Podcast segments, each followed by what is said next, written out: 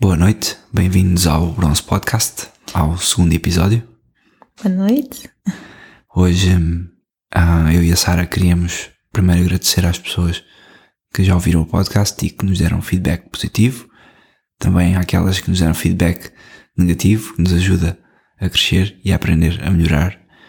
E o, o importante é, é tentarmos perceber como é que podemos ajudar tantas pessoas Sim. que hum, vivem a sua fé no dia a dia, enquanto casal ou qualquer sacerdote, bom, qualquer católico. Sim, é mesmo que não seja católico, pelo menos se uma pessoa eh, for ajudada já não é nada mal. Nada mal. Hoje, no episódio 2 do podcast, ah, vamos falar sobre a modéstia. É um tema muito pouco falado hoje em dia, quase que há uma ausência desse termo no, na maior parte do mundo católico, ou se fala, fala-se muito levezinho sobre esse tema e de uma forma muito liberal. Nós hoje trazemos aquilo que é ah, a percepção católica sobre a modéstia, também quais é que são ah, as nossas dificuldades como casal, porque vamos estar a falar sobre um tema que conhecemos há cerca de 3 anos, assim, mais profundamente. Oh, sim, E sim, desde pouco depois desde que casamos. Mas, Sim, sim. antes, antes, começámos antes de casar, mas a coisa demorou. Sim, sim, a ouvir falar, não é? A questionar. Mas, mas a modéstia em concreto foi, foi pouco depois que cá temos de casar, Sim. não é? Começámos a aprofundar um pouco mais. E até agora, até hoje. Ok. Então, hum, se calhar eu começo por fazer uma introdução à virtude da modéstia. Como introdução, o que é que eu queria dizer-vos? Que é uma, que é uma virtude que hum, modera todos os movimentos internos e externos. Ou seja, a modéstia modera também a aparência da pessoa, não só hum, modela o interior da pessoa, faz com que os nossos movimentos e a nossa aparência estejam em harmonia com a nossa dignidade humana com o nosso estado de vida, com a nossa capacidade intelectual e com as nossas condições financeiras também. É importante mencionar que esta virtude possui quatro facetas.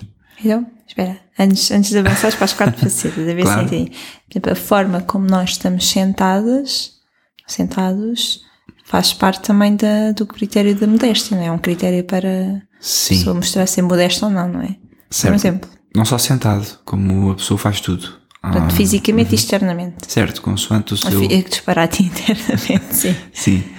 Consoante a sua educação, o seu, a sua capacidade financeira, não podemos esperar que, vamos imaginar, pessoas, uma jovem que hoje descobre a modéstia, que não tem dinheiro para comprar, por exemplo, um véu, Todo saias, um, todo um guarda-roupa, não é? exatamente, Sim, sim. que essa pessoa passa a ser, a, a vestir-se de forma modesta 100% Do dia do para a seu- noite. Exatamente. Pois. Então, a primeira virtude, ou a primeira faceta desta virtude da modéstia é a humildade.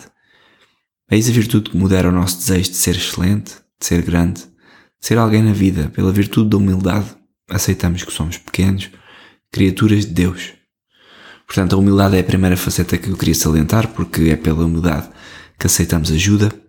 A pessoa humilde deixa-se ajudar pelo outro e, em prática, hum, através da humildade, abrimos-nos à graça de Deus. E Deus, pela sua graça, levanta-nos sempre de novo. É Deus que nos deseja levar ao cume da santidade e, hum, ao fim e ao cabo, a nossa salvação tem a humildade de Jesus Cristo como alicerce. É Jesus quem, na sua humildade, sendo Deus, se entrega e, e- e por nós. No início da Semana Santa, Jesus entrou em Jerusalém, também não de carro, não de carruagem, mas montado num, num burro. E esta humildade de Nosso Senhor provocou a seguinte meditação da parte de Santo André, de Creta. Passo a citar. O Senhor vem, mas não rodeado de pompa como se fosse conquistar a glória. Ele não discutirá, diz a Escritura, nem gritará, e ninguém ouvirá a sua voz. Pelo contrário, será manso e humilde, e se apresentará com vestes pobres e aparência modesta. Fim de citação. Pelo que o cristão, que sinceramente deseja imitar a humildade de Jesus Cristo, participará da sua glória e da sua alegria. Então, por exemplo, uma- qualquer compra que nós façamos pode ter um ato de, de humildade e modéstia, não é? Que está tudo ligado, por exemplo, ao escolhermos, se calhar, um determinado tipo de, de bem, por exemplo, um carro mais caro ou um carro que faça, satisfaça as mesmas necessidades, por exemplo, para a família, isso é também, um, portanto, um, um ato de modéstia da, da pessoa, não? Claro. Agora, há pessoas com muito dinheiro, há pessoas com menos dinheiro. O que é estranho é ver pessoas com pouco dinheiro comprar coisas caras para as quais teriam outras soluções.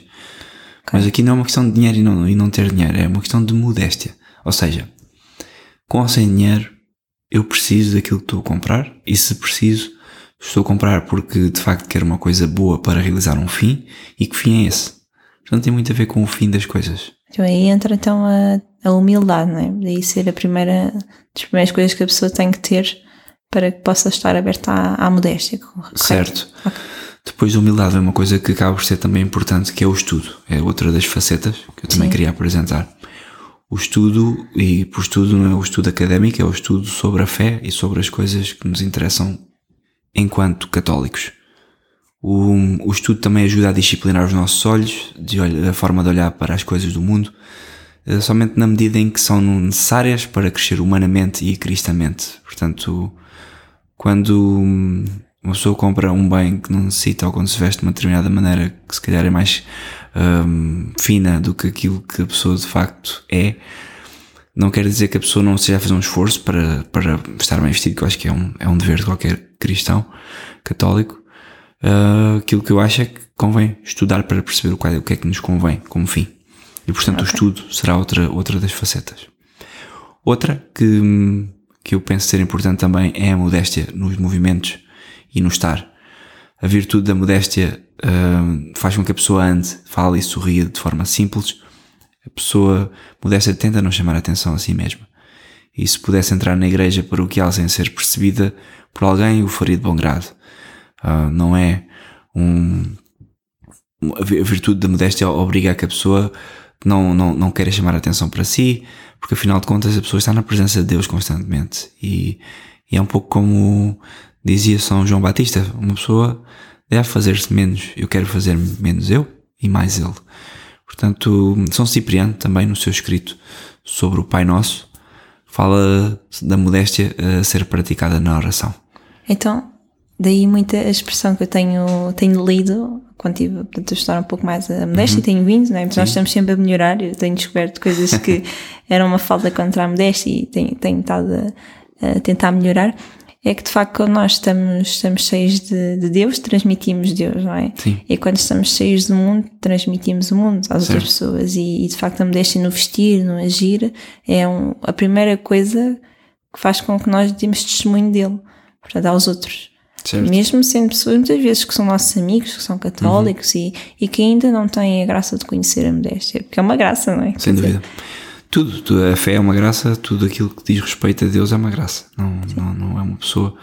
Todos os esforços humanos para ser uma pessoa em graça não correm bem. Uma pessoa aceita a graça que Deus dá e a cultiva, Sim. ou então está tramado. Como eu ia dizer, São Cipriano, no seu escrito sobre o Pai Nosso, fala da modéstia a ser praticada na oração. Passo a citar.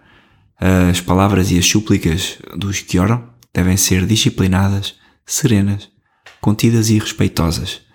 Tenhamos em conta que estamos na presença de Deus, devemos ser agradáveis aos olhos de Deus, tanto pela atitude do corpo como pela moderação da voz. Pois se é próprio do despoderado ou da pessoa sem pudor rezar aos gritos, ao homem discreto convém orar modestamente. E, portanto, as palavras acima citadas por São Cipriano referem-se à oração em geral.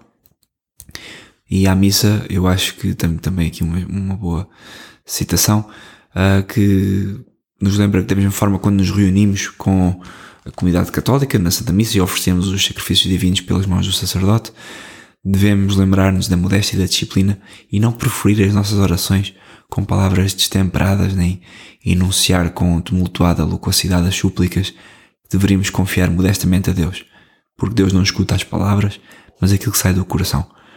Obviamente, agora lembrava também, é bom que uma pessoa se eduque e que estude e que aprenda novas orações e que eh, aprenda mesmo o latim, que é essencial no, no, no crescimento da fé, É a mas língua da igreja. é? exatamente, que é a língua da igreja, mas que não use isso como um, um porta-estandarte, porque ao fim e ao cabo Deus sabe perfeitamente o que vai na pessoa.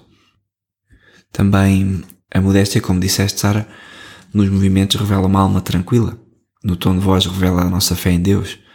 Revela a fé em Deus que escuta mais o coração do que a voz, quebrada e que pode estar tanto furiosa como uh, muito complacente. Mas a verdade é que Deus ouve pouco a voz e ouve mais, de facto, a verdadeira intenção por trás da oração. Pois ele sabe as intenções. Sim, sem dúvida.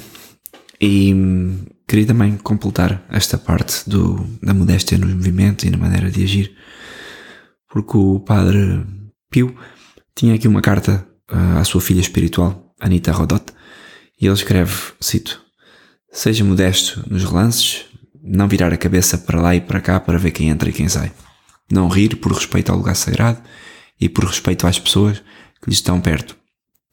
Tentar não conversar com ninguém, a não ser quando a caridade ou a necessidade estrita o requer. E falando sobre, fim de citação, e falando sobre também o comportamento fora da igreja, diz o Padre Pio, acima de tudo seja extremamente modesto em tudo, sendo esta a virtude que mais que qualquer outra revela os afetos do coração. Nada representa um objeto mais fiel e claramente que um espelho. Da mesma forma, nada representa mais nitidamente as qualidades más ou boas da alma do que o maior ou menor regulamento do exterior, como quando a pessoa se apresenta mais ou menos modesta.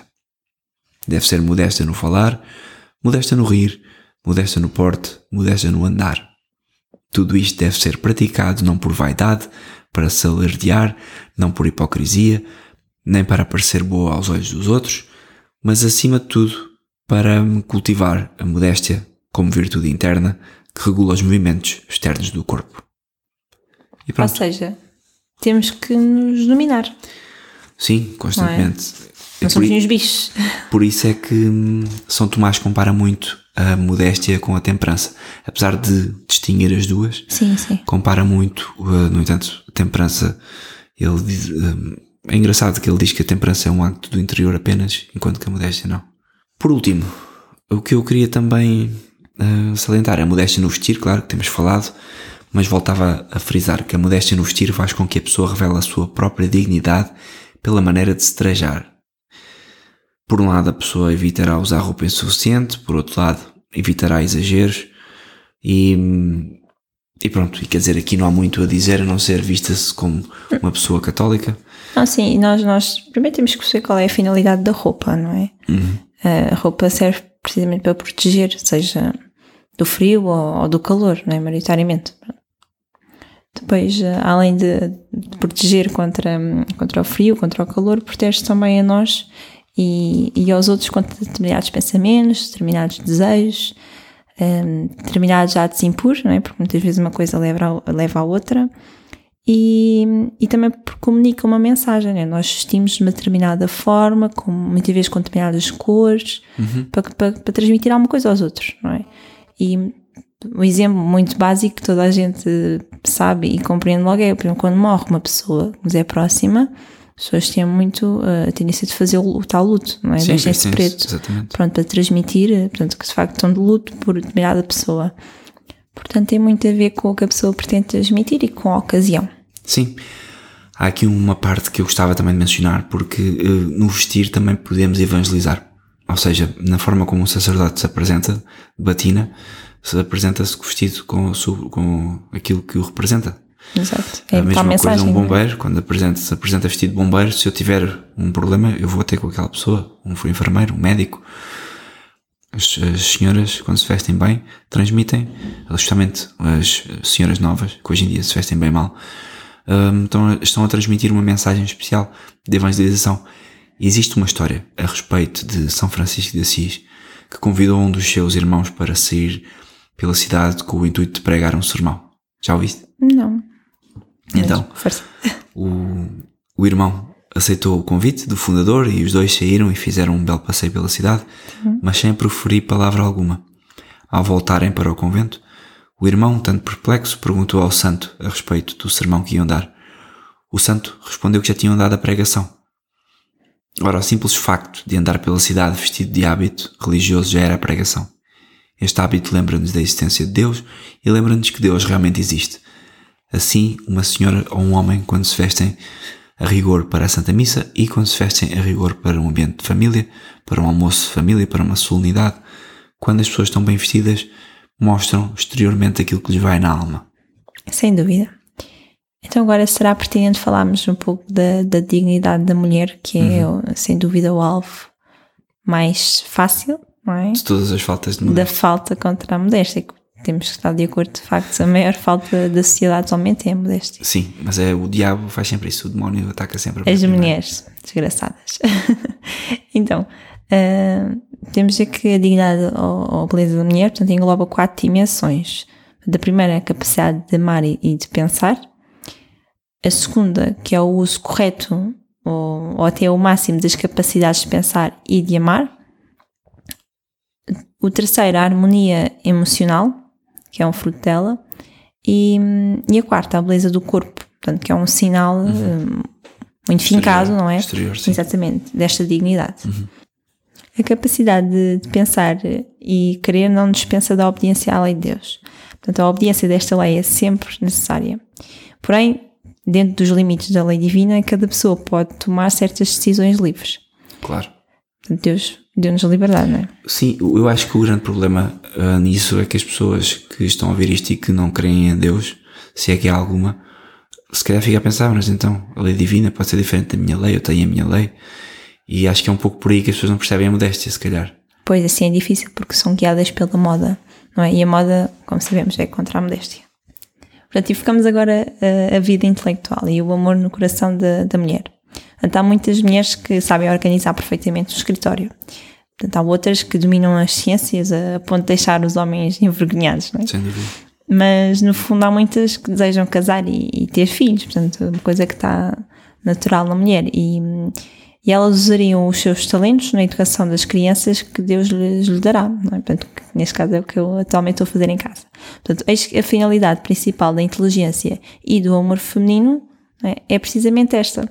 Portanto, imaginemos o que poderia acontecer durante a primeira gravidez de uma mulher. O chefe começa a ficar preocupado, pode ser ele, eh, pode ser que ele perca a sua melhor funcionária, né? porque quando sabemos quando estamos grávidas temos de ficar em casa muitas vezes, e começa então as suas insinuações, que é bom ter filho, mas não exagere. é. E então parabéns, mas não, não deixe agora o seu trabalho de lado, a sua carreira, que até se calhar foi, teve agora uma progressão, pronto. E nós precisamos de ti aqui, pronto. Há muitos, muitos comentários que se chamam a ouvir, uhum. felizmente. E, e se calhar aquela mulher até gostava de ter mais filhos, talvez uma família grande, numerosa. Mas depois começa a pensar de uma maneira um bocado diferente aos, e, poucos, aos poucos vai entrando. Sim, e aos poucos vai, -se, vai ficando habituada a este tipo de comentários. E, e abandona o desejo mais profundo do, tanto dela, que seria se calhar ser mãe e, e ter filhos com o amor da sua vida. Portanto, e em vez de ter um maior número de filhos, acaba-se por deixar instrumentalizar, não é? Ser explorada por um homem que valoriza o dinheiro, neste caso que é o chefe, mais do que a pessoa humana ou do que a sua própria felicidade, não é? Se o que realmente a faz feliz é ter uma família, ela também está a pôr à frente do trabalho. Muitas vezes também temos que ter discernimento para pensar e pôr as Sim. nossas prioridades. É, mas a verdade é que hoje chama-se liberdade. As mulheres dizem eu sou livre, faço o que quero, mas geralmente esse discurso, eu não sou mulher, e se calhar estou a ser injusto ao dizer isto, mas parece-me que geralmente só tem uma vertente que é eu sou livre, mas se for para escolher e trabalhar, eu sou livre para, para ter um filho e acabou. Portanto, eu noto que mais do que os homens, as mulheres estão bem mais condicionadas, portanto acho que é importante salientar de facto isso. A, a, a Nós temos também este poder de maternidade, não é? Que marca Inato. a nossa vida. Sim. Inato. E é uma graça, sem dúvida. É, esta mulher aqui neste exemplo, não é? Que, que, é casada e que tem uma família, acaba por ser persuadida pela, pela pressão social de que fala. Portanto, certo. um filho, dois filhos, três, mas não mais. Sim. E três é esticar um bocado a cara. Portanto, pedimos às mulheres, é. pensem e façam o que querem, sejam Sim, vocês. Sim, o que realmente nos deixa feliz, no fundo, não é? Sim. Hum, bom. Uh, depois temos a, a vida emocional da, da mulher, é? que é muito fincada também a nós. Portanto, aqui tanto a vida no seio da, da própria família, como o namoro e o noivado, que são entendidos como um tempo de preparação para o matrimónio, é? uhum. uh, representam etapas no amadurecimento afetivo da mulher. Portanto, tanto um como no outro, uh, portanto, a mulher deve sentir-se a verdadeira liberdade de amar e de ser amada e uma profunda felicidade sem a necessidade de absorver ou de ser dominada, não é? Ou explorada, que é certo. o que acontece muitas vezes. Depois temos a, a beleza da mulher, a beleza física da mulher, não é? Porque nós somos belas interiormente e exteriormente. E é curioso que, de facto, Deus criou a mulher bonita e o homem forte, vamos a reparar. Pensava que ia dizer feio. Não, forte. E, e, é no homem que se vê algo de facto que é do poder de Deus, não é? E na mulher a beleza de Deus. E talvez seja por isso que o Catecismo da Igreja afirma, eu passo a citar, cada um dos dois sexos é, com igual dignidade, embora de maneira diferente, imagem do poder e da ternura de Deus. Portanto, esta coisa nova agora de das mulheres acharem que os homens, por algum motivo, pensam que são mais poderosos que as mulheres ou mais dignos é mentira, não é? Nós temos é finalidades Sim, diferentes. Completamente. Não senão, não era, senão não havia homem e mulher, havia se calhar só homem ou só mulher. Pronto. Portanto, de facto, nós, é há, nós estamos aqui por acaso. É que não há nenhuma, quando nós olhamos para o mundo, para isto nota-se que são modas, e já não é de agora, se aparece tempos em tempos, mas quando se olha para a complementaridade dos sexos, a partir do momento em que um é forte, o outro é belo. Um é delicado, o outro é agressivo. Um é, é, é, é empreendedor, é, é, não quer dizer que não haja mulheres empreendedoras. E mulheres fortes. Sim, e... não quer dizer nada disso. Sim. Mas um é, por norma, mais empreendedor, o outro é mais protetor. De, de, dos filhos, de, tem uma, um é mãe e é, tem Sim, e o outro é pai, pronto. E o outro é pai. Portanto, como é que se pode confundir isso? É impressionante. Sim, e é interessante porque, da mesma forma que o rapaz pode abusar da sua força física com uma, uma rapariga, uma mulher, a mulher também pode abusar da sua beleza com o homem. Não é? E não, não se pensa nisto hoje em dia. É, é curioso. Sim, não, não se pensa. Quanto à dignidade de vestir, o que é que podemos dizer? Então, um, quanto ao vestuário, portanto, e à identidade da, da pessoa, Podemos dizer que representa uma, uma, pedra fundamental para qualquer cultura. E em termos radicais, podemos dizer, por um lado, a maneira de vestir é capaz de manifestar uh, se o povo tende à sensualidade e assim à imitação dos animais, uh, que só conhecem o prazer dos sentidos. Por outro lado, o vestuário é também capaz de exprimir uma inclinação para a vida intelectual para a pesquisa científica e para as alegrias espirituais, alegrias estas que temos em comum com os anjos de Deus. Pois, há de facto povos que andam seminus, há povos que vestem peles de bicho, eh, bom, Sim, a com a cultura deles, não é? Sim, sim. Um, e portanto, neste contexto, também fazemos uma pergunta bem simples, que é, quando vê alguém pela primeira vez, quais são as primeiras coisas que se nota, não é? e quais é que são? Neste caso, é o sexo da pessoa, se a pessoa é, é homem ou mulher. Hoje em dia, às vezes, é difícil. Depois também dá para perceber a raça da pessoa, se é branca, se é preta, se é morena, portanto, a raça da pessoa em questão e, portanto, como ela está vestida, mais concretamente. Uhum. Nesta questão do vestir, há sempre uma coisa que eu penso que é, que é importante mencionar, que é Deus vestiu Adão e Eva, ou pelo menos Deus não os vestiu, mas eles foram responsáveis por procurar as suas próprias vestes estudando, fazendo aqui uma mudança e estudando um pouco o livro do Gênesis, chegamos à seguinte conclusão: que os primeiros itens de propriedade privada existiam na forma das vestes de Adão e Eva. Depois do primeiro pecado, ou depois de terem comido o fruto proibido, Adão e Eva ficaram conscientes da sua nudez e tiveram vergonha. Passo a citar: Então os seus olhos abriram-se e, vendo que estavam nus, tomaram folhas de figueira ligaram-nas e fizeram cinturas para si. Fim de citação. Eles cobriram, portanto, a nudez com as folhas, mas tudo indica que já não era suficiente. Ainda sentiram a necessidade de esconder-se do Senhor, que passeava no jardim, e quando Deus pergunta a Adão onde estás, Adão responde: Ouvi o barulho dos vossos passos no jardim, tive medo porque estou nu, nu e ocultei-me. Portanto, a modéstia no vestir é uma coisa que parte já dos nossos primeiros pais. Adão já tinha feito uma cinta com folhas de figueira, mas afirma que está nu. Isto indica que Adão sentiu a necessidade das vestes mais substanciais. É o próprio Deus que vai fazer estas vestes e ele, o próprio Criador do universo, vai vestir Adão e Eva. Que delicadeza paterna.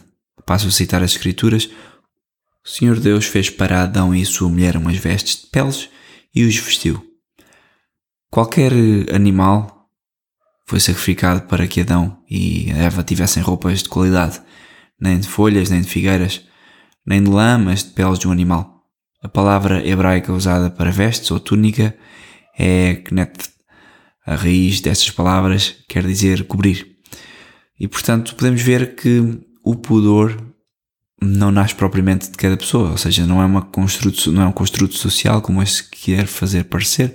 Claro que há uma noção que o construto social nos indica que se é preciso menos ou mais roupa para ser uma pessoa modesta, mas sem dúvida quando há pouca roupa, já está escrito nas escrituras que as pessoas desconfiam do seu aspecto e tentam tapar-se. Se calhar era um bom momento agora para falarmos sobre o que é que alguns santos dizem sobre a modéstia e hum, até mesmo Nossa Senhora.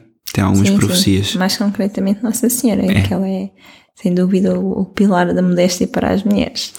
Então começamos por Nossa Senhora. A 20 de janeiro de 1610, Nossa Senhora apareceu a Madre Mariana de Jesus Torres. Passo a citar esta aparição. Porque te faço saber que do término do século XIX até um pouco mais de metade do século XX, na hoje colónia e então República do Equador, extravasarão as paixões e haverá um total corrupção de costumes por reinar Satanás nas seitas maçónicas, a qual visará principalmente a infância a fim de manter com isto a corrupção geral. Irá decaindo rapidamente o espírito cristão, apagar-se-á a luz preciosa da fé até chegar a uma quase total e geral corrupção de costumes.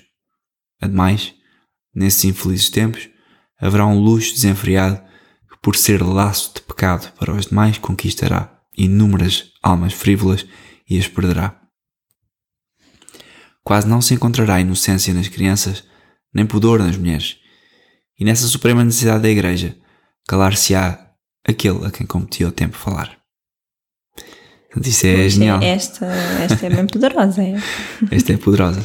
É, relembra-me a data? 1610. 610, imagina. Uhum. Estamos em 2020. É. E. Engraçado que já falava de maçonaria, coisa que não, não há uma indicação de que a maçonaria fosse formada. Se não me engano, a fundação da primeira loja foi em 1717. Claro que a maçonaria já vem de outras fontes ocultas. Pois, sim, é capaz. De Jerusalém, antigas. Mas a verdade é que hum, fala aqui de uma corrupção dos costumes, de que especialmente esta corrupção será focada nas mulheres e nas crianças, que é horrível, mas é uma coisa que nós Sim, vemos. Sim, nas crianças nem dá mais terra que é para gerações irem rolando, não é? Certo. E tem-se vindo, tem vindo a ver isso nitidamente. Sim. E depois, uh, infelizmente, esta parte do luxo também acho que é importante porque haverá um luxo desenfreado e nunca houve o, o, Sim. o PIB de qualquer país hoje em dia é mais do que 100 vezes o PIB de há 100 anos de qualquer país e as pessoas vivem é luxo, não se dão conta que são luxos. E ninguém tem filhos e, bom, é, é surreal. E no fim, calar-se-á aquele a quem competiu o tempo falar. Será um bispo, será um, um papa, não sei. A verdade é que eu não vejo ninguém a falar da corrupção dos costumes, não vejo ninguém já a falar da maçonaria na igreja. Vejo alguns, mas sei quem são, não, não há muitos. Sim. E que eu conheça explicitamente. Sim, fala-se mais pressa do ambiente. que eu conheça só a Fraternidade de São Pio X e. Foi onde nós descobrimos a modéstia, Sim, os efeitos. É que fala claramente dos franco-maçons e, e, de como infiltraram a igreja.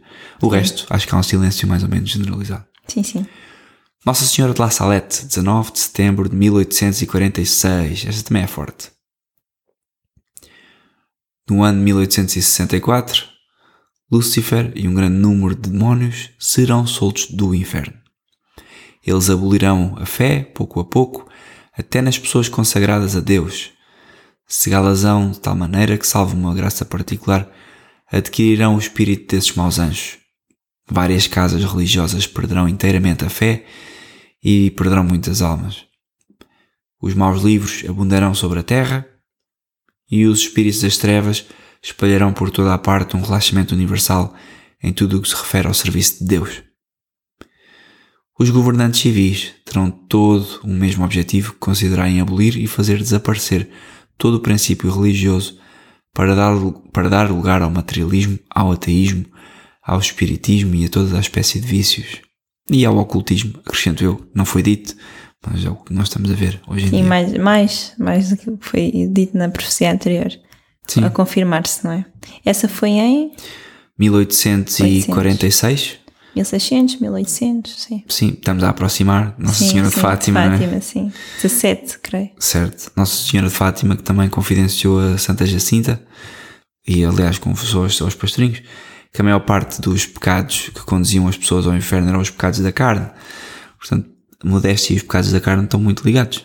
Sim, sem A dúvida. pessoa modesta não, não peca contra a carne, ou dificilmente peca. Vá, não digo não peca contra a carne, porque qualquer pessoa é tentada a pecar contra a carne, mas está protegida, tem muito mais barreiras. Claro. É para proteger a nossa alma e dos outros, para todos os Sim. efeitos, como dissemos ao início. Sim. Agora queria falar um pouco de São Pio X. São Pio X no Catecismo Maior tem também alguns, tem três pontos, aliás, um ponto com duas alíneas, onde ele explica muito bem hum, o que é a modéstia.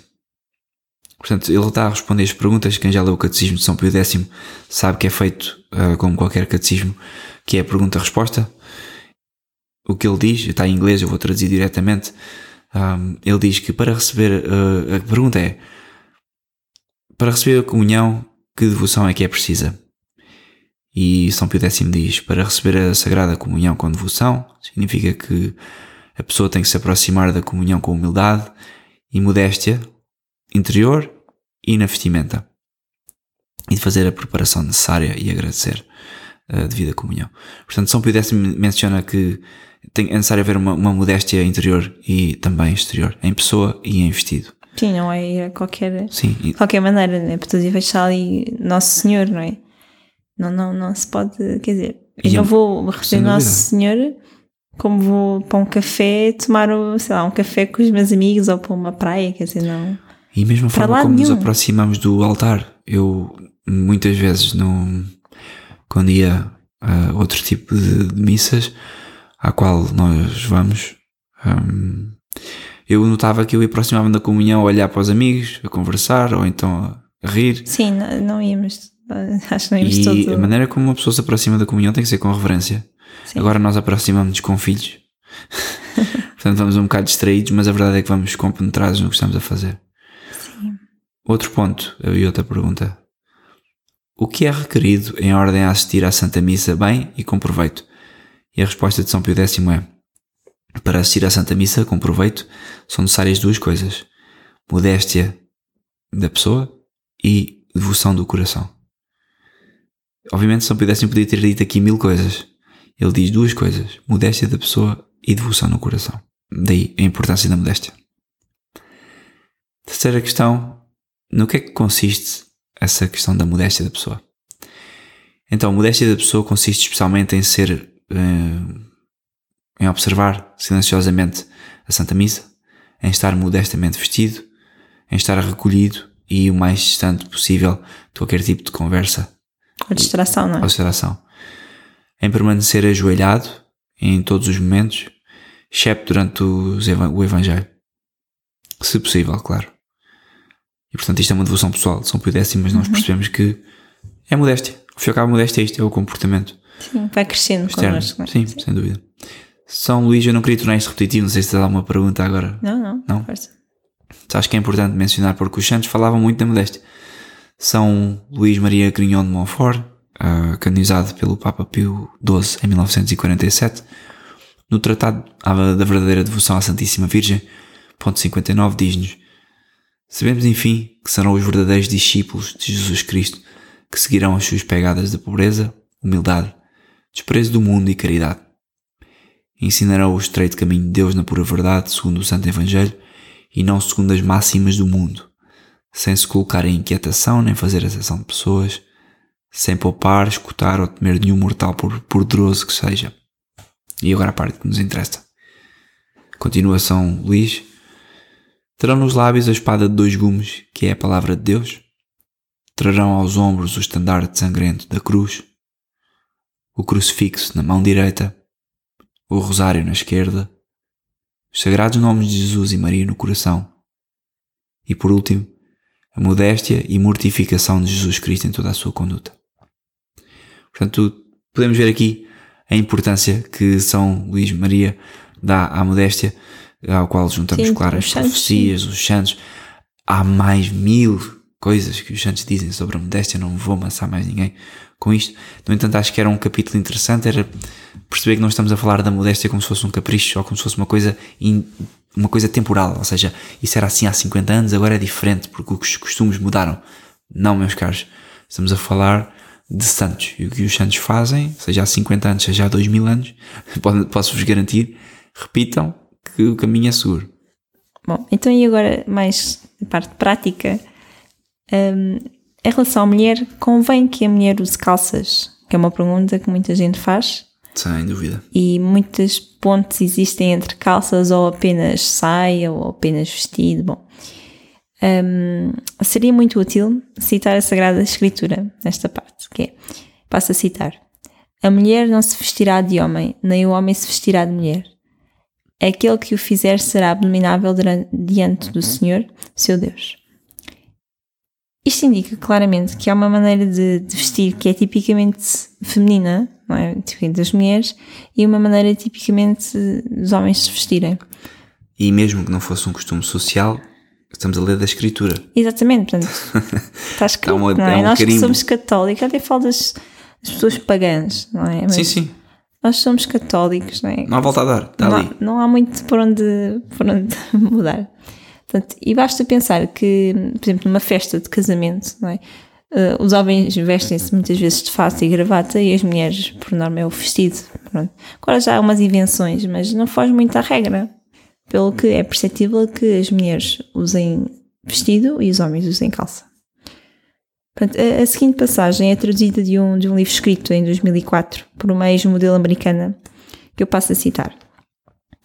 Agências de propaganda prepararam uma pesquisa de marketing para descobrir a reação dos homens a uma mulher que usa calças. Sabem o que é que eles descobriram?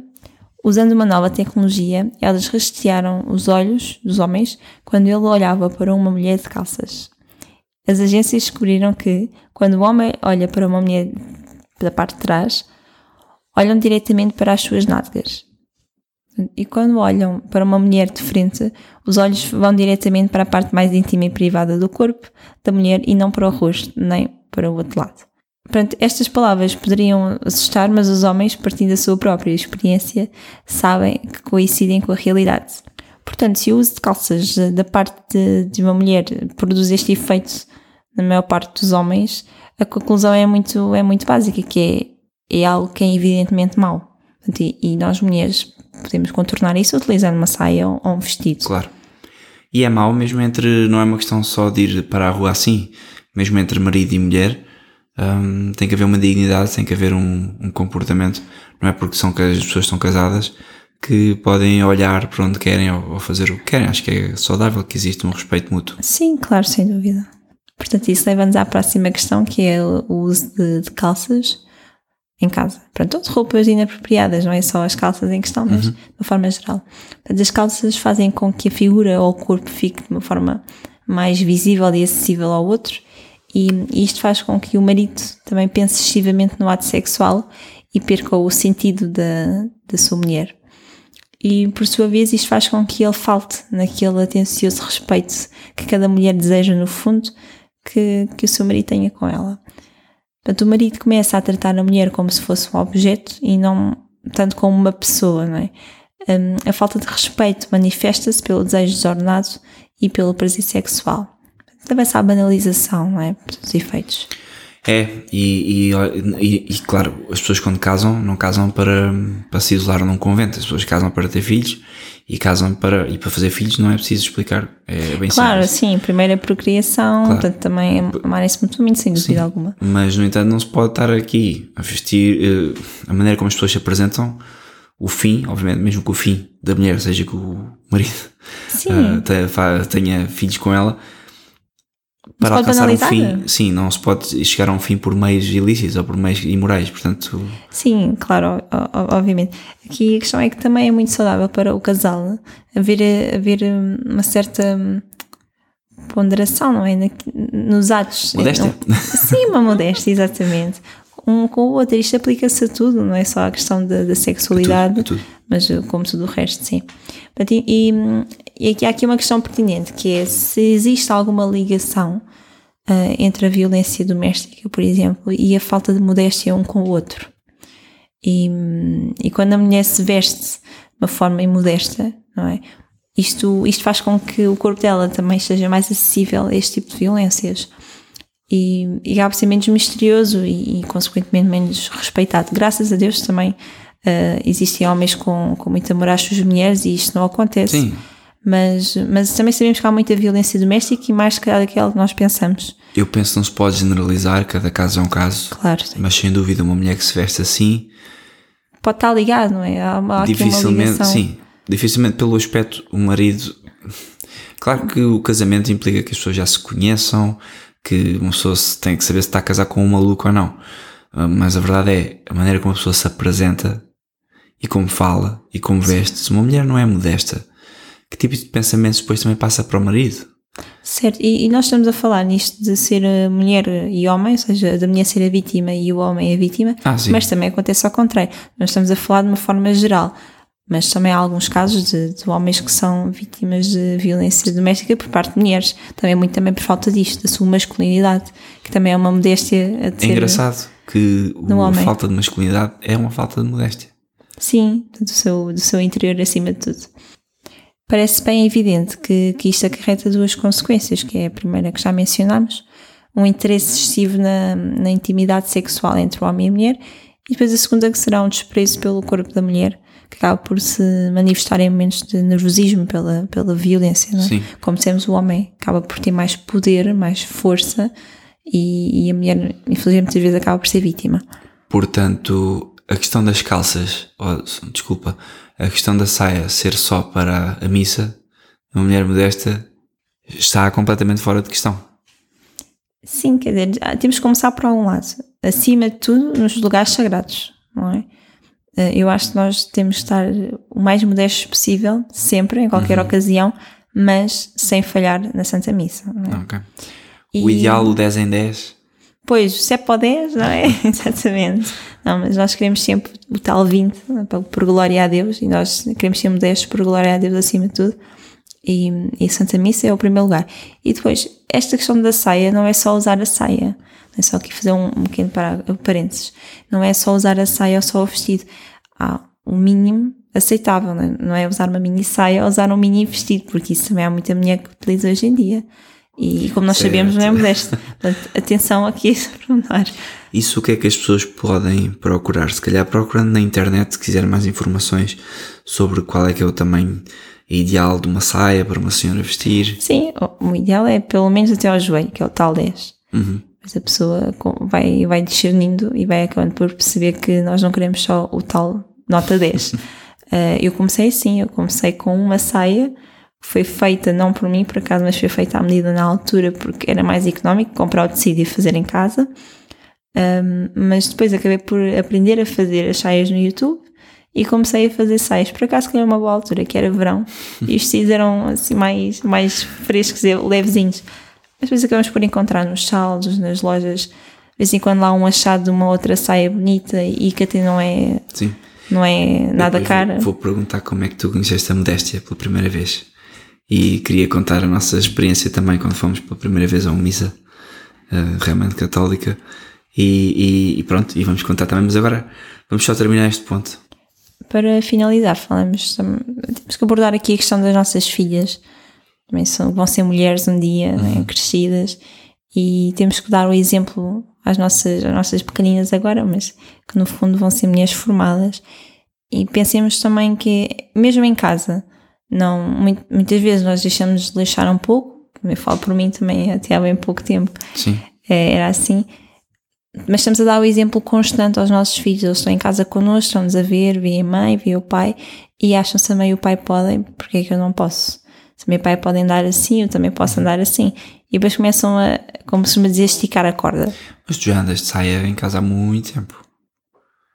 Sim, é Mas isso. há que- outros é isso. se calhar, não sei. É isso que eu, estou, que eu estou a dizer. Em casa nós temos também dar o exemplo aos nossos filhos, em especial às filhas, né? como, como eu disse, vão ser mulheres um dia. Ou se é necessário, imaginemos, sair de casa de uma forma urgente por algum motivo, Ir ao pão, ir. Não, uma forma tem que temos que ir ao médico ou temos que ir a uma Ah, ok. farmácia, uma forma para um hospital, o que seja, nós vamos de qualquer maneira, não vamos com umas leggings justas, ou seja, o que for, nós já percebemos Pois. A finalidade das calças, já percebemos o quanto elas podem ser de facto muito mais para a alma das pessoas eh, que nos rodeiam. Mas isso é como tudo. E para nós, mesmo quando olhamos ao espelho, não é? nós olhamos, eu lembro-me de comprar calças e a primeira coisa que fazia quando eu experimentava era virar-me e olhar como é que elas assentavam. Não, é, é Só o facto verdade. de assentar parece estar a falar de um talho. Exatamente, infelizmente é assim. Às vezes que as, as pessoas fazem de uma forma hum, já nem reparam que é, É a fazer. Sim, quase já nem reparam no que é que estão a fazer. Mas quando vamos a pensar um bocado mais ao pormenor, quer dizer, Mas isso é como em tudo em casa. Se nós só rezássemos ao domingo na Santa Missa, os nossos filhos iam crescer ateus. Porque iam crescer a ver os pais com um comportamento disforme de durante a semana ninguém liga nenhuma, ninguém fala em Jesus É. e ao domingo vamos ali rezar, picar o ponto. picar não é? o ponto num sítio em, em que estamos calados. Daí ser importante os Ou pais não. também terem a oração da manhã, a oração da noite, o terço em família. Sim, damos sempre o exemplo. O exemplo em sempre tudo, o exemplo porque se uma coisa falha... sempre para 20. Claro. Se uma coisa, e depois a questão da permissividade, eu já percebi, nós temos um filho mais velho, tem dois anos, portanto é fácil para nós falar. Não temos filhos É, de sim. 15, nem 16, nem 18, nem nada. Mas eu já notei que com o avançar da idade, nós às vezes tentamos ser mais permissivos. Ah, ele hoje quer ver isto, deixa ver. Ele hoje quer fazer aquilo, deixa fazer. E a verdade não, porque os pais têm que educar os filhos e da mesma forma que ao domingo é para ir à missa, ponto, final, parágrafo, é para vestir modestamente, é para acordar a horas decentes, é para trabalhar, é para estudar, para Tudo. tudo. Sim, exatamente. Não é para o mal deles, pelo contrário. Não é? Eu percebo que muitas vezes as, as nossas filhas, os nossos filhos vão para a escola e toda a gente na escola usa calças e eles não se querem sentir isolados Uhum. ou gozados ou o que seja. Bom, o gozo acho que faz parte em qualquer escola. Acho que nós, quando éramos miúdos, sempre fomos gozados por alguma coisa. Hoje em dia é o, o terror do É o bullying. bullying, É sim, mas quer horrível. dizer, faz, faz, faz um bocado parte do crescimento. E se a é pessoa bem. só for gozada, entre aspas, por não usar calças, já é uma vitória, porque eu era gozada por mil e uma coisas.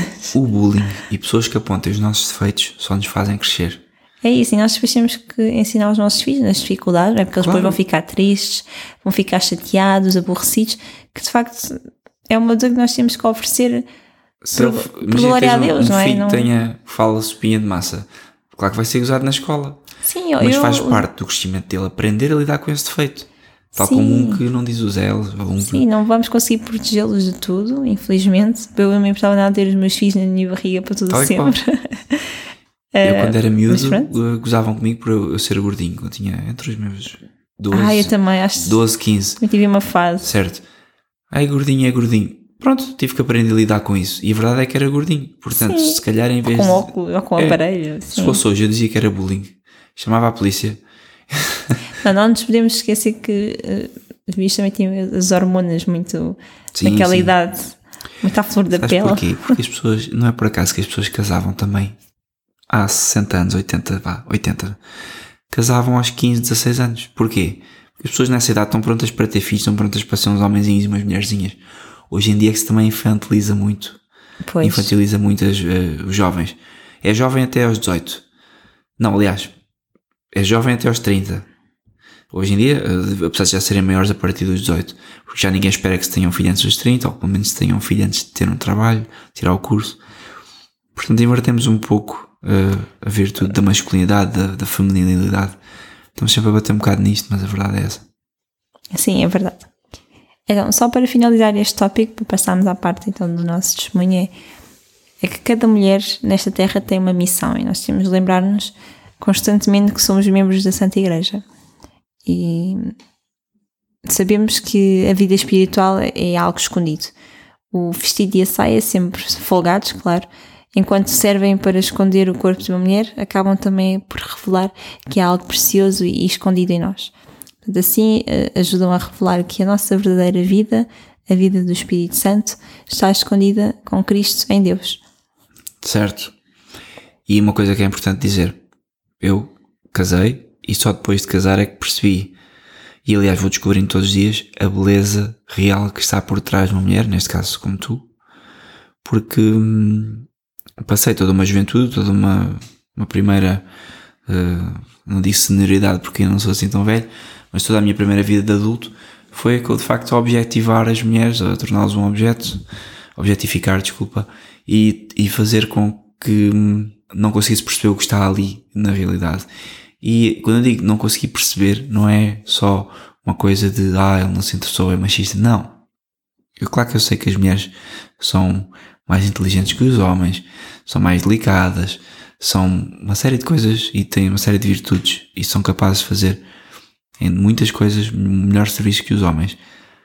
Mas o facto de eu, ter, de eu só ter descoberto a beleza da mulher depois de casar significa que só depois de eu poder passar tempo com uma mulher que eu amo, passar algum tempo a perceber as verdadeiras virtudes das mulheres com a maternidade, é que eu consegui ver com olhos de ver aquilo que está por trás de umas calças ou que está por trás de qualquer coisas que não se vêem.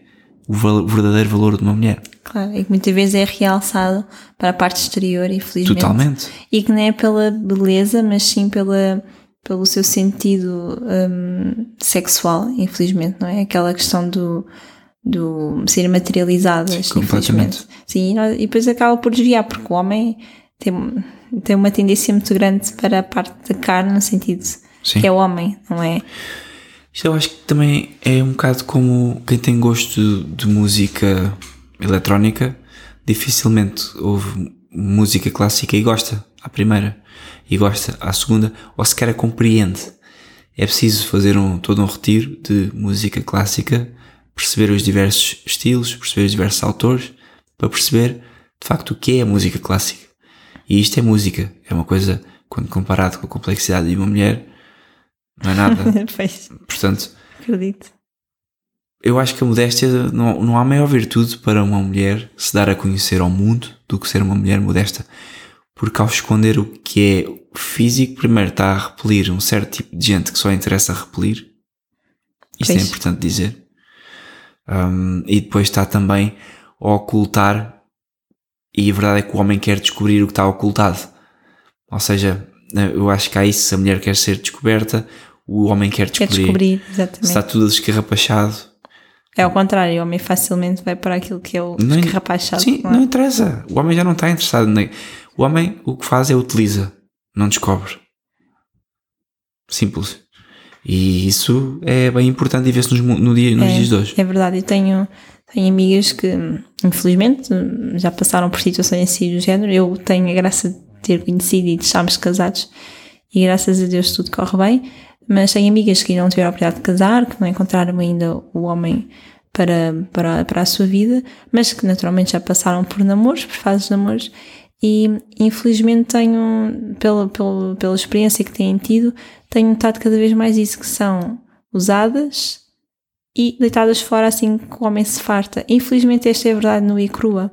E eu muitas vezes digo-lhes, tenham cuidado, já perceberam como é que é, tentem ao máximo não se estarem a conhecer, pelo menos na parte física, eles têm que perceber o interior da mulher e, e depois quando nós achamos que nos estamos a dar a conhecer um bocadinho mais, achamos se calhar que já estamos eh, completamente descobertas pelo homem, não estamos.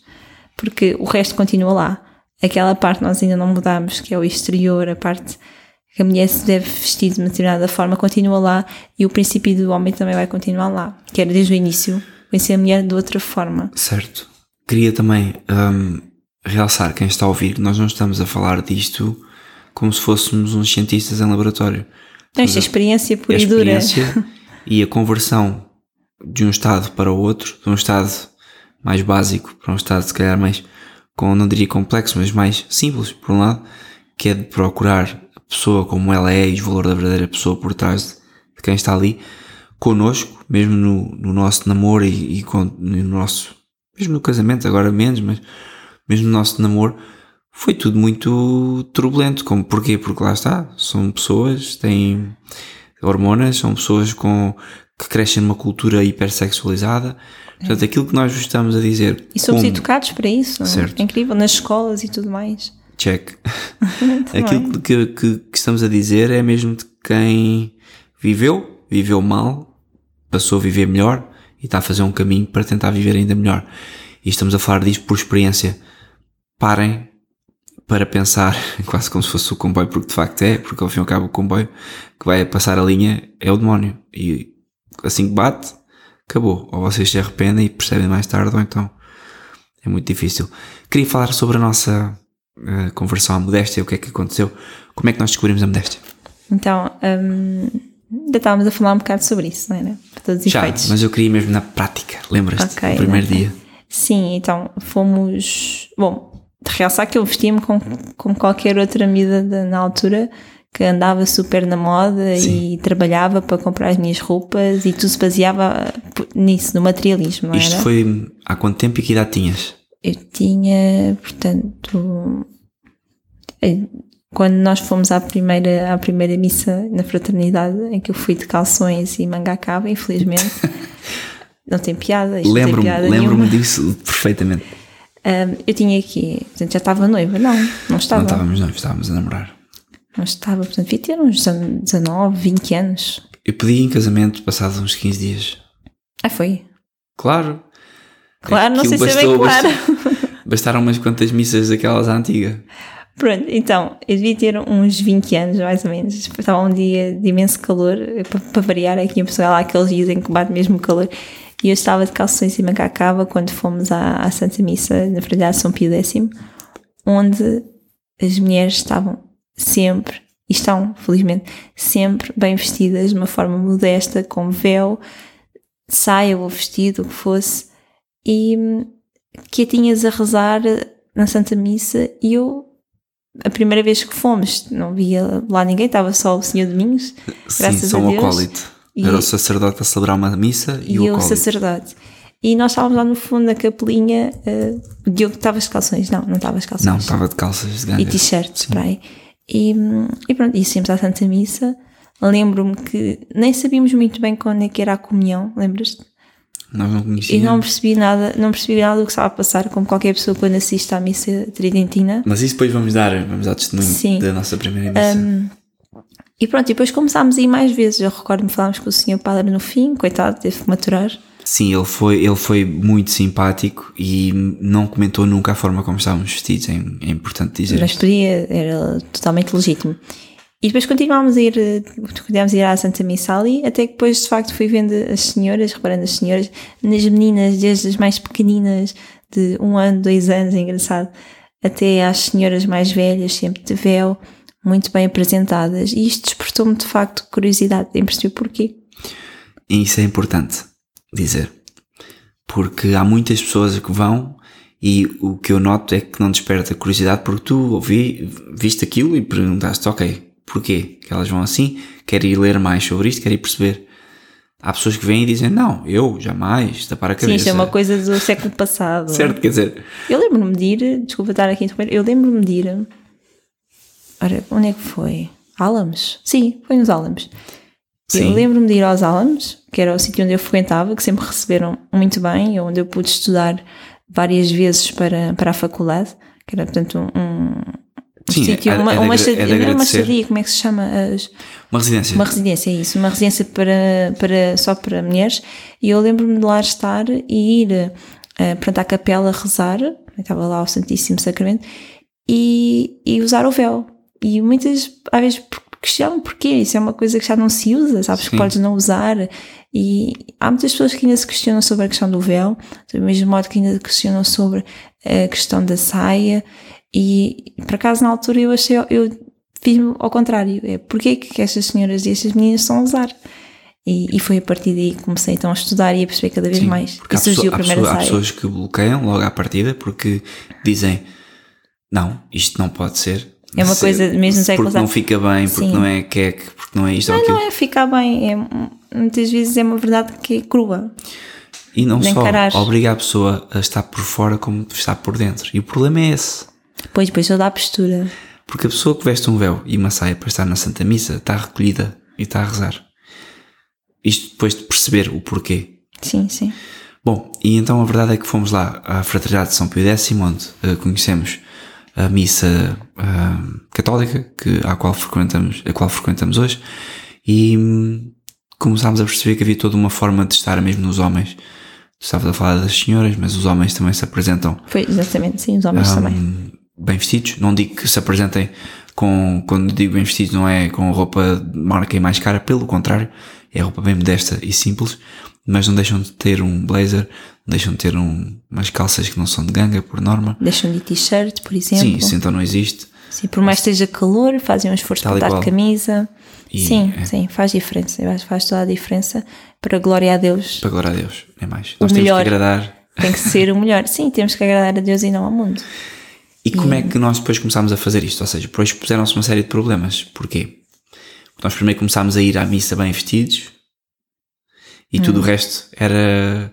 Porque eu lembro-me perfeitamente que nós, mesmo depois de casar, tu já, depois de casar, já andávamos bem vestidos, já andavas de saia só. Já depois. Sim, depois investimos em algumas saias, porque isto, claro, economicamente também traz. Mas eu lembro-me que havia Algumas coisas mudanças que nós não, guarda-roupa. Era o quê? Era a manga cava. Era, Eu exatamente. chegava, por exemplo, eu fui, nós temos fotografias da lua de mel em que eu andava Pois um é. todo de saia, eu levei saias para, Sim. só saias para a lua de mel.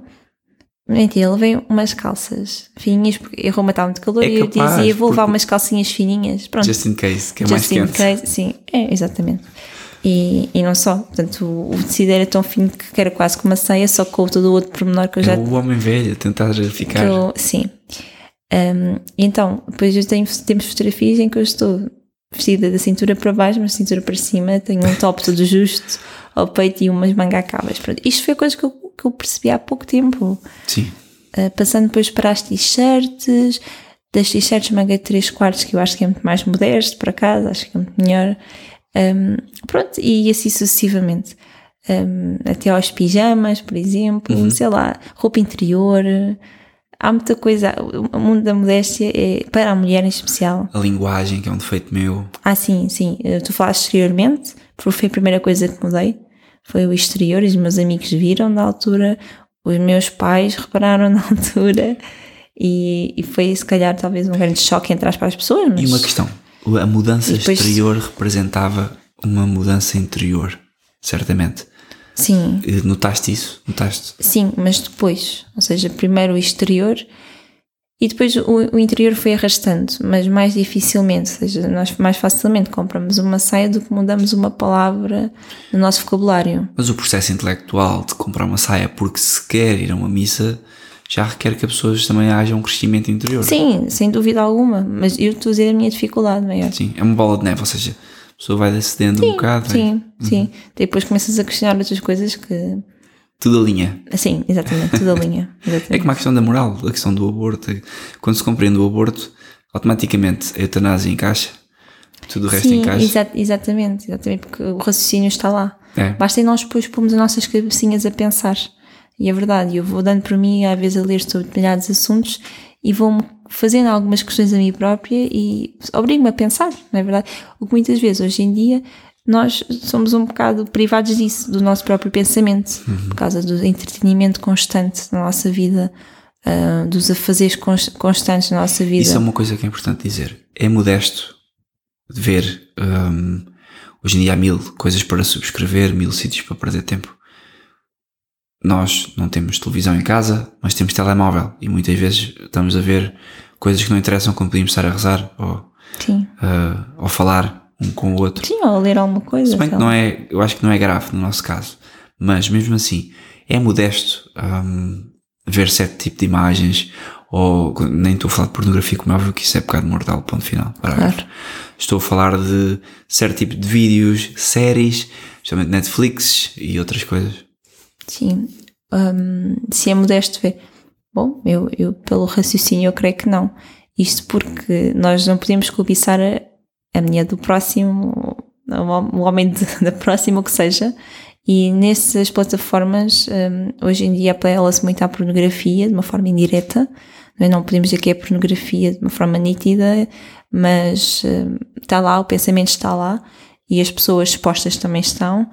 Um, a televisão também é um meio para fazer alguma lavagem cerebral acerca desses temas um, que nós cristãos católicos não podemos apoiar.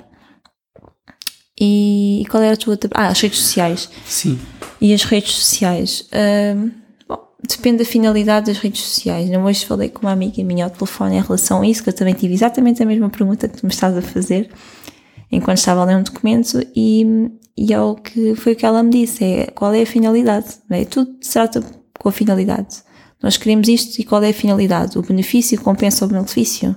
Temos que pesar um bocado a balança, uh, sem faltar sempre, claro, os mandamentos que os nossos Senhor nos deixou. E então, as plataformas das redes sociais muitas vezes servem para colocar fotografias nossas, do nosso eu, ou, ou seja, mostrar-nos ao mundo. E, e, isso não é de todo para a glória de Deus, é para nós mesmos, para o nosso umbigo, para o nosso egocentrismo, para termos o like, o comentário, o ok, uh, dos outros, da, da família, que nós muitas vezes nem sequer estamos em contato porque está longe, ou seja, o que for, dos amigos do trabalho, dos amigos mais próximos, amigos dos amigos, pronto. Queremos é que o mundo nos veja e tenha uma opinião sobre nós. E essa opinião tem que ser positiva sempre. Não é? Portanto, nós não publicamos a nossa pior fotografia. Não vou publicar a minha fotografia quando acordo. Publico sempre a fotografia em que eu estou arranjada, bonita para o mundo ver. E depois temos Mas aí, aí eu também tenho que interromper porque hum. também ninguém sai à rua de pijama e depois de acordar. Portanto, eu acho que há formas de comunicar nas redes sociais que podem não faltar à modéstia. Certo, então nós queremos ir à rua para quê? Com alguma finalidade. Fazer alguma coisa, exatamente. Vamos passear porque sim. precisamos ir passear. Nós, os seres humanos não podemos estar em Fazer, casa enfiados. Sim, ninguém passeia por pão. passear, a finalidade é outra. É, sim, é... vamos já à missa, vamos onde for. E, e nós quando vamos à rua comprar pão, não vamos arranjados quando vamos à missa. Pronto. Certo. Então, nas redes sociais nós publicamos a fotografia para quê? A sim. nossa própria fotografia, a nossa selfie, por exemplo. A nossa fotografia no espelho, a nossa fotografia no ginásio. Ou a nossa fotografia a passear um cão. Pronto. Uhum. Qual é a finalidade? É, é essa a questão. E depois podemos utilizar as redes sociais para evangelizar, por exemplo, para mostrar aos nossos amigos, aos nossos familiares, histórias de santos, por exemplo, de uma forma mais prática, mais sucinta, para que eles fiquem tentados a ler, né? se nós colocarmos uhum. muitas vezes um testamento não vão ler. Sim. E muitas vezes aí os likes vão diminuir, ou os comentários, mas se atingirmos uma pessoa talvez seja bom. Sim, eu acho que fazer Ou então coisas... para bens profissionais, que Sim. eu acho que é o mais indicado. Fazer as coisas para os likes, seja nas redes sociais, ou seja em qualquer coisa, isso não é linguagem para um católico. O católico não faz coisas para likes, faz coisas para chegar ao céu e ajudar os outros a chegar ao céu. Certo. E às vezes as redes sociais podem ser ferramentas para ajudar outros a chegar ao céu. Agora, como se usam, é preciso ponderar e, pois é, e, e ser modesto na utilização dessas redes sociais. Era o que eu estava a dizer, precisamente. E mais uma questão, como é que isto depois foi com os teus pais? Com os meus pais. Na altura não estavas casada ainda, portanto ainda Sim, posso estava, falar... Sim, estava noiva. No tempo de amor eh, não houve uma diferença Pais, muito avós, grande. assim, os amigos, no geral. Sim, não... no tempo de amor não houve uma mudança muito drástica, mas quando fiquei no, noiva e começámos a ir Ora, logo as graças, as graças ali a descer. Sim, quando começámos a ir à missa tridentina, Homens, comecei de peçam, facto... peçam as vossas mulheres em casamento, porque acreditem... Eu farto-me dizer isto: avançar na vocação é a melhor coisa que existe. Avançar na vocação, simplesmente. Ou seja, decidir o que é. Ah, isto é a propósito ir... do, pedido de casamento. Sim, queres ir para sacerdote? Bora. Queres ir para. Queres casar? Bora, pedem casamento. Às vezes é tudo teoria, teoria. Enfim, olha, cada um também sabe de si, não é? Está. cada um lá sabe o que é que quer fazer. Se calhar a mulher pode não ser a mais certa. Bom.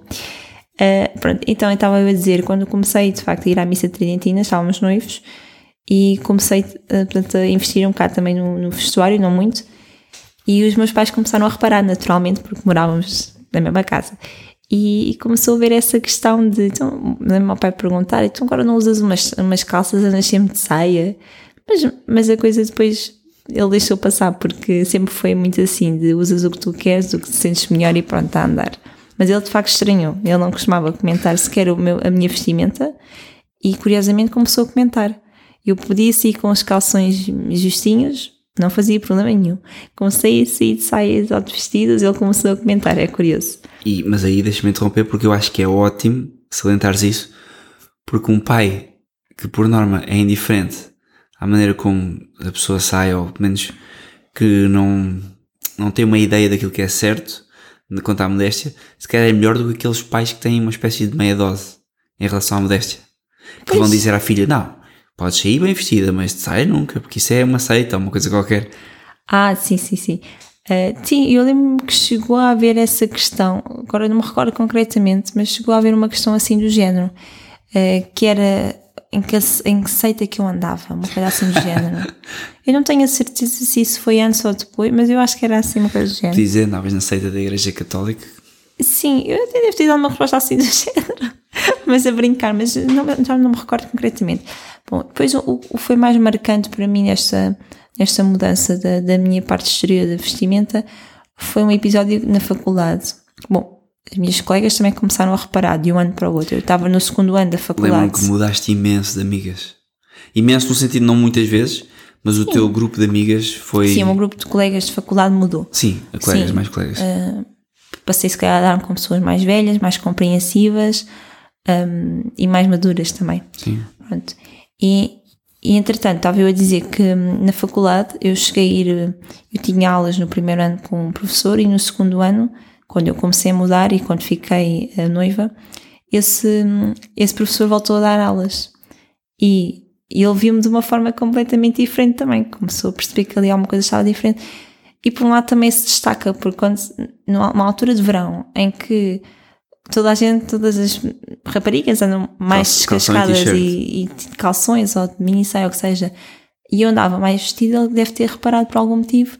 E houve um dia que eu entrei na aula, eu sentei-me à frente, e ele, ele disse a Sara, este ano está muito, este ano está muito beata, o que é, que, é que se passa? e eu, eu, eu disse, eu lembro perfeitamente, eu disse ao meu professor, olha, isso para mim até é um elogio. Obrigada, porque quer dizer, chegar ao ponto de ser beata, para mim é bom. Pois, mas, eu, eu, mas ele não percebia, ele disse sim. isto no sentido de ser mau, não é? E, e ele perguntou qual é a sua religião, em que religião é que, é que anda, ou que está metido, uma coisa assim. E eu disse, um, religião católica, e ele disse apostólica, e eu, sim, romana. E ele, ah, sabe que eu sou um doutor da igreja. Pois. Mas a gozar comigo, não é? À frente de toda a turma, e eu olhei para ele e a primeira coisa que lhe disse foi: olha, para mim pode ser o que quiser, desde que me passe e não me chume, está tudo bem. Pronto, e ele riu-se. e ele riu-se e não, e não disse, não disse mais nada, simplesmente pronto, ficou assim uma tensão no ar, mas depois eu quebrei um bocado com a piada e os meus colegas até se riram na altura. E ficou tranquilo.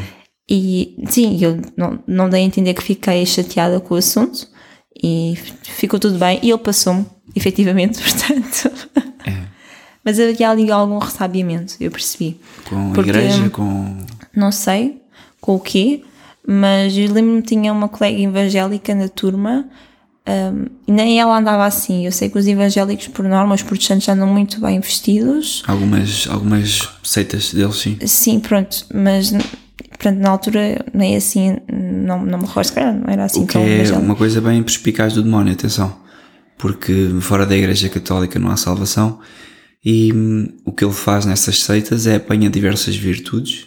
Uhum que existem na Igreja Católica, claro, e utilizas.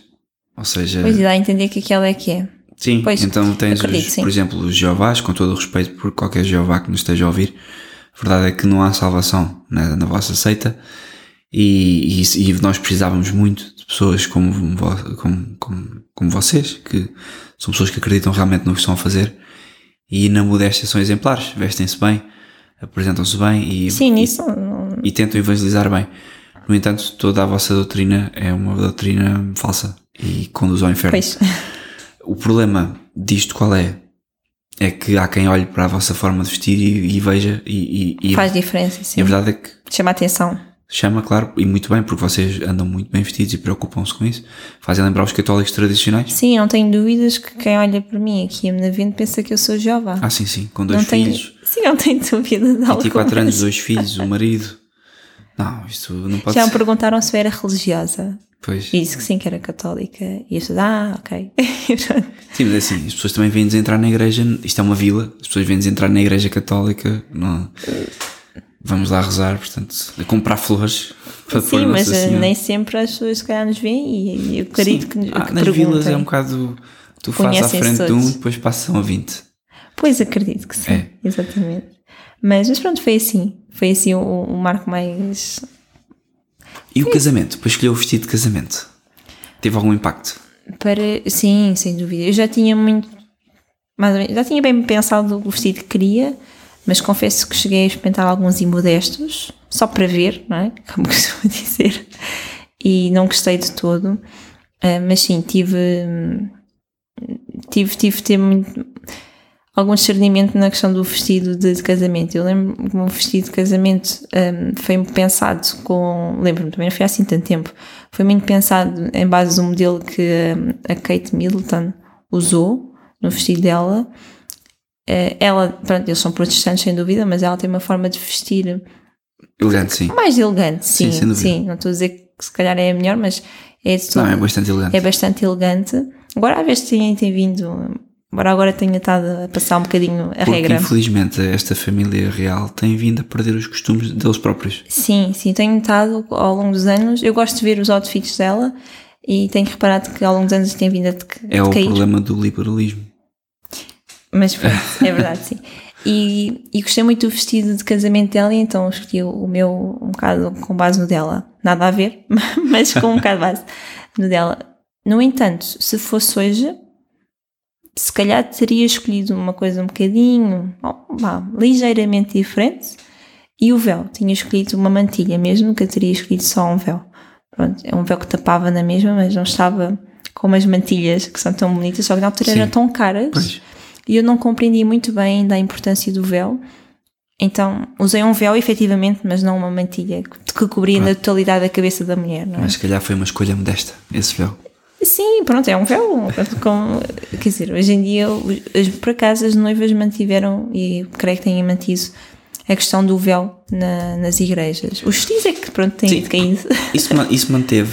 Uh, é engraçado que elas querem entrar com, sem, com as costas à mostra, com a mini saia e depois Sim, com o véu. com os vestidos justos, porque não percebem, não compreendem a importância do véu, de uma forma que eu não compreendia. Qualquer dia só vai o véu. Quando tu vais para um curso de preparação para o matrimónio, não te explicam porque é que a noiva usa, deve usar o véu, por exemplo.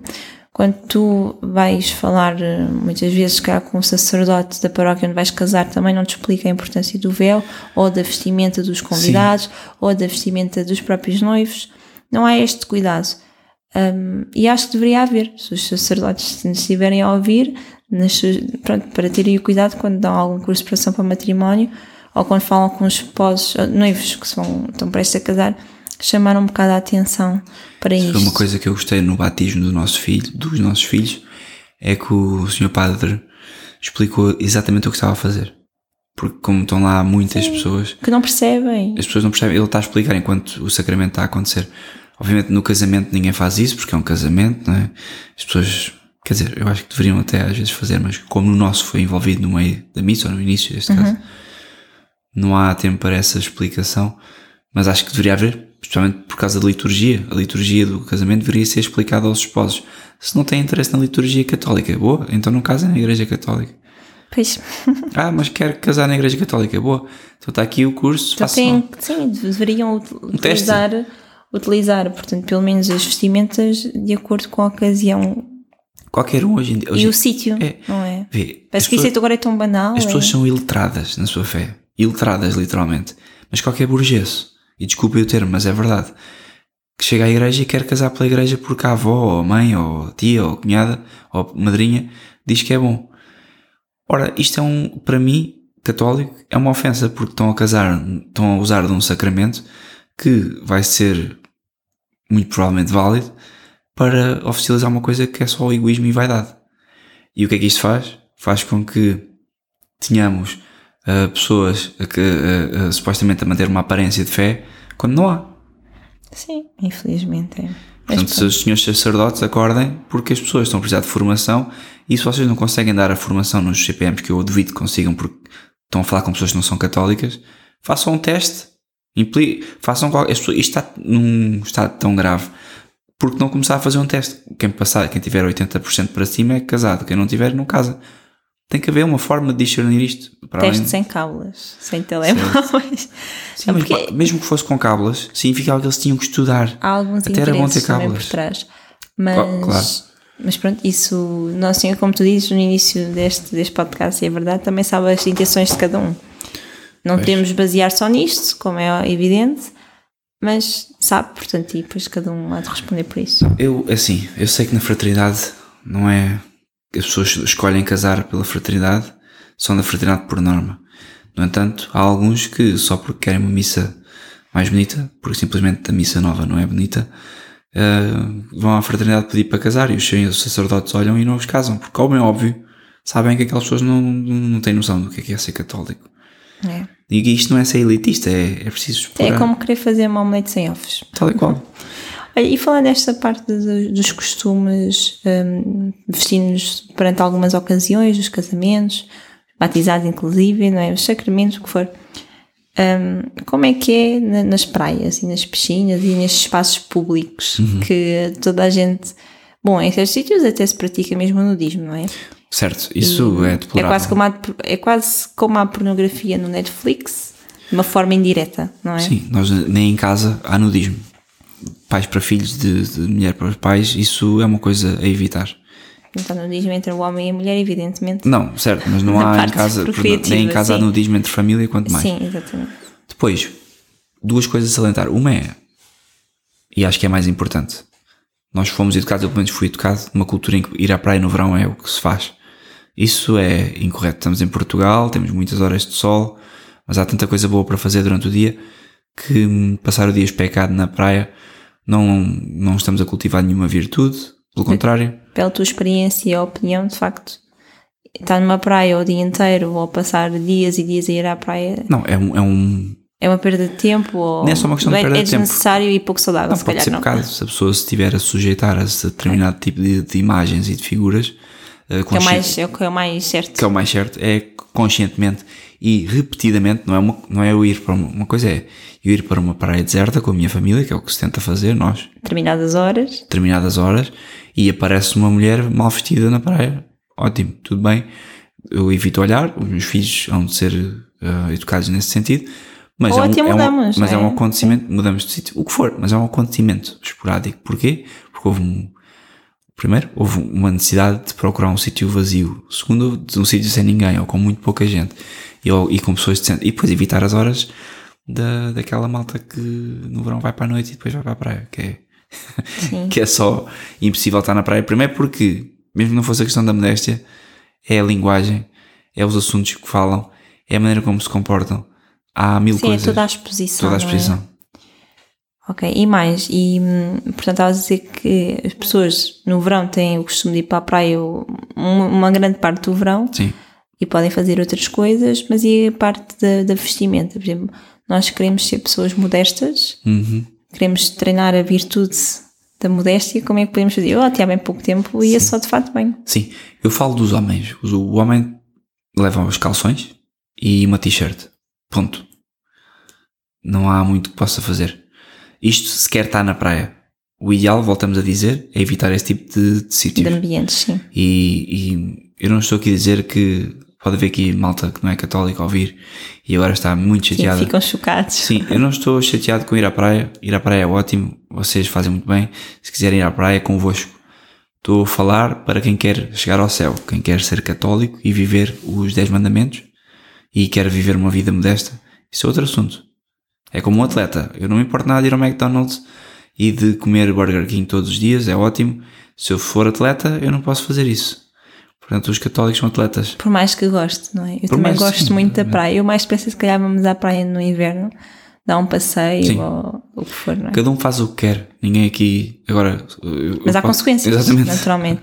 Sim, podemos, a mulher é muito mais chocante aquilo que se vê nas praias, não é? Para Certo. variar, a mulher é a be- a beleza, não é? É o que representa a beleza de Deus. E, e sem dúvida que há muita, há muita coisa ainda por mudar, eu ainda tenho algumas coisas por mudar, de facto, ne- nesta, nesta, Temos, temos de ter mais cuidado, sim. sim, nesta parte. É, é- é mais a questão também da exposição dos nossos filhos, Crianças, que é uma coisa que não se fala muito, porque a criança é bebê, pode ir nua para a praia. Pois, eu, eu lembro até há pouco tempo falei com uma, com uma amiga em comum que nós temos que ficou se calhar um pouco escandalizada pelo facto de dizer que os meus filhos usam maiôs na praia um, ou nas piscinas ou onde for e, e o que ela me disse é que é preciso ter uma mente muito pravada para se ver maldade numa criança. Pois é. Maldade nesse sentido. E é verdade, é preciso, de facto, Mas sem há. dúvida. Mas a verdade é que é. Sim. Não é? E porquê que eu estar a expor a minha criança a Sim. isso, ao meu filho a isso? Não, não há necessidade nenhuma quando hoje em dia há uma alta costura por trás dos fatos de banho, por trás da roupa de banho, que dá perfeitamente para contornar estas situações. Agora, se uma pessoa for atleta, vamos agora por esse caso. Uhum. Estamos a falar de outra coisa. Se eu tiver um filho que faça natação e que é atleta de natação, o meu filho tem que usar o fato bem da natação, minha filha tem que usar o, o que ela utiliza para a natação porque está a competir. Agora, ele tem que ser atleta de natação? Se calhar não. Ou- Pois, também há mais esportes que se calhar são modestos. Mas vamos Ou então imaginar. mudem as regras. pronto. Sim, mas como sabemos, as pessoas. Não, isso aí as regras, ninguém obriga a ter um fato bem assim assado. É, é porque são úteis, porque são eficazes na água. Por exemplo, há determinados desportos que requerem. Surf, por exemplo, tem que usar um fato Neoprene, específico. tal e qual. E, e- mas hoje em dia já se vê tanta gente a fazer surf de biquíni nas Não, não sei porque. Pois, mas há, portanto, isso. O que eu quero dizer é que temos que ter em conta ao fim das coisas. Um atleta de competição que tem que usar um determinado fato e aquele fato é útil para ganhar uma medalha olímpica, é possível que ele se possa aconselhar com um sacerdote para saber a licitude de usar esse fato. E eu penso, da minha parte, posso estar a dizer algo que pode estar incorreto, alguém me corrija depois, mas a verdade é que eu não vejo maldade nisso. Outra coisa são pessoas que levam as suas famílias para a praia e que estão a pôr os filhos sem fato de banho, ou os filhos de qualquer modo, biquíni, crianças com 6, 7, 8. Uma criança, De cuecas e sem nada. uma criança de 13 anos ou 14 anos, uma mulher, que já não é uma criança, que há 100 anos casavam com essa idade, não é propriamente uma criança de 6 anos. E agora está toda a gente escandalizada a ouvir isto, mas a verdade é que não é. Não é? E nem mesmo com 6 anos. Eu sou da opinião que eles têm que perceber a dignidade do próprio corpo. Ah, Isto- exatamente. E eles vão percebendo ao, ao longo do tempo que com a mãe e com o pai, que são o maior exemplo que eles têm em casa, que, que devemos privar, de facto, de determinadas circunstâncias do nosso corpo. Certo? E se eles chegarem aos 18 anos e disserem os meus pais não deixavam ir à praia, não iam à praia, não é questão de deixar, é não iam à praia, vou à praia, vai, boa, és adulto, onde é que moras? Moro em casa dos pais. Ah, então não vais à praia. Pois é isso. Enquanto- As regras dos pais, qual. dúvida, sim. Os pais tentam fazer o máximo pelos filhos, tentam educá-los. Para o melhor. Para o melhor. deles, sim. Depois se tornam bandidos, querem, querem fazer isto, querem fazer aquilo, querem perder a alma para o inferno. Ótimo, essa é a vossa decisão, muito bem. O pai fica triste, vai rezar por vós, mas de resto o que é que se pode fazer? É, cabe nós dar o exemplo. Nós somos igual. o maior testemunho para os nossos filhos. Há muito essa ideia de que os pais são antiquados. No tempo dos pais é que se fazia assim, agora no nosso tempo não se faz. Eu lembro-me de ter este pensamento sobre os meus avós. Eh, com certeza que. Porque é cultural. Exatamente, que isto. Não, não é porque é cultural. Isto é passado para doutrinar as crianças, como está é uma dito nas situação profecias. cultural agora, é, do momento, não Ok, é cultural ok. português, é cultural socialista. Exato, pronto, então é diferente.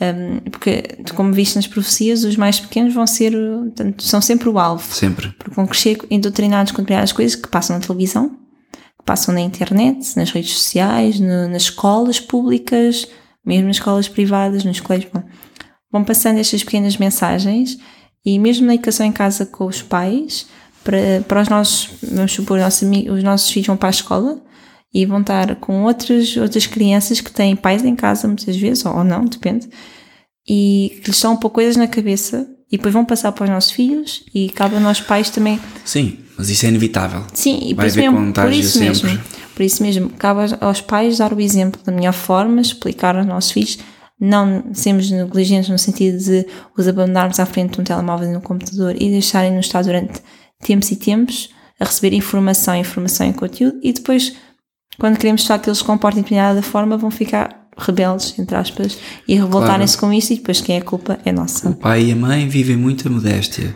andam muito bem vestidos na modéstia, vão à misa. Sábado e domingo, praia, descascados, tudo ok. O que é que um filho vai pensar disto? É isso, e depois é ver também o próprio viver os pais assim. Não é? Quer dizer, eh, Sim, perde-se o respeito pelos pais. sim, exatamente. Eu, infelizmente, lembro-me de ver a minha mãe várias vezes na praia, de biquíni, eh, o meu pai também de calções, e a imagem que eu tenho não é bonita. Sim, não é que eles sejam feios, não é essa a questão. É, Não, não é bonita, não é belo ver os pais assim. é isso, é a questão de beleza, ble- bel- de beleza, de Beleza, belo mesmo. exatamente, não é belo ver os pais assim, não, não é essa a ideia que nós queremos ter dos nossos pais. Hum, e nós sabemos no fundo quando, quando isso é, é para ser belo ou quando é. é, nem sei explicar. É, é verdade. Bom, é fácil explicar. Uma coisa que é importante dizer para ver o belo na modéstia é só olhar para. Nossa Senhora, Claro. pois é. Ah, tinha esquecido de mencionar. Como é que mencionei há pouco? É, ah, ela é o nosso pilar. Eu mencionei assim, senhora. É o nosso pilar. É o nosso pilar e, da e quem mulher, olha para uma imagem de Nossa Senhora De mãe, não é? Exatamente. não pensa, ah, que, que mal fiz. Ninguém pensa nisso.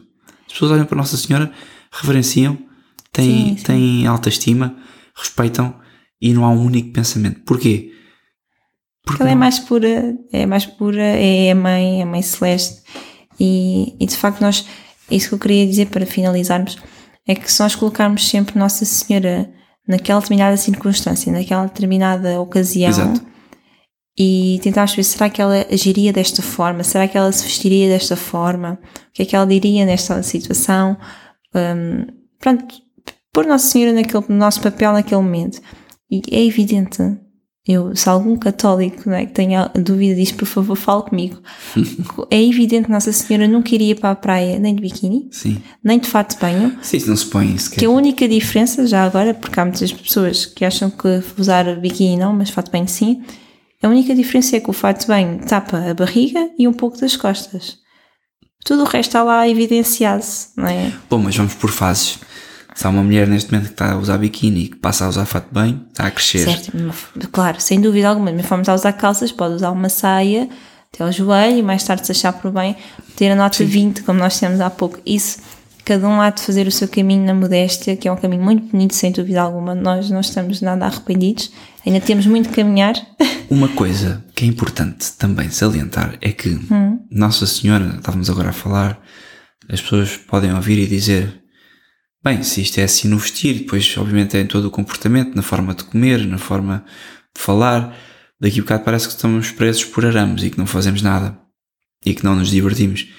E não tem nada a ver com isso.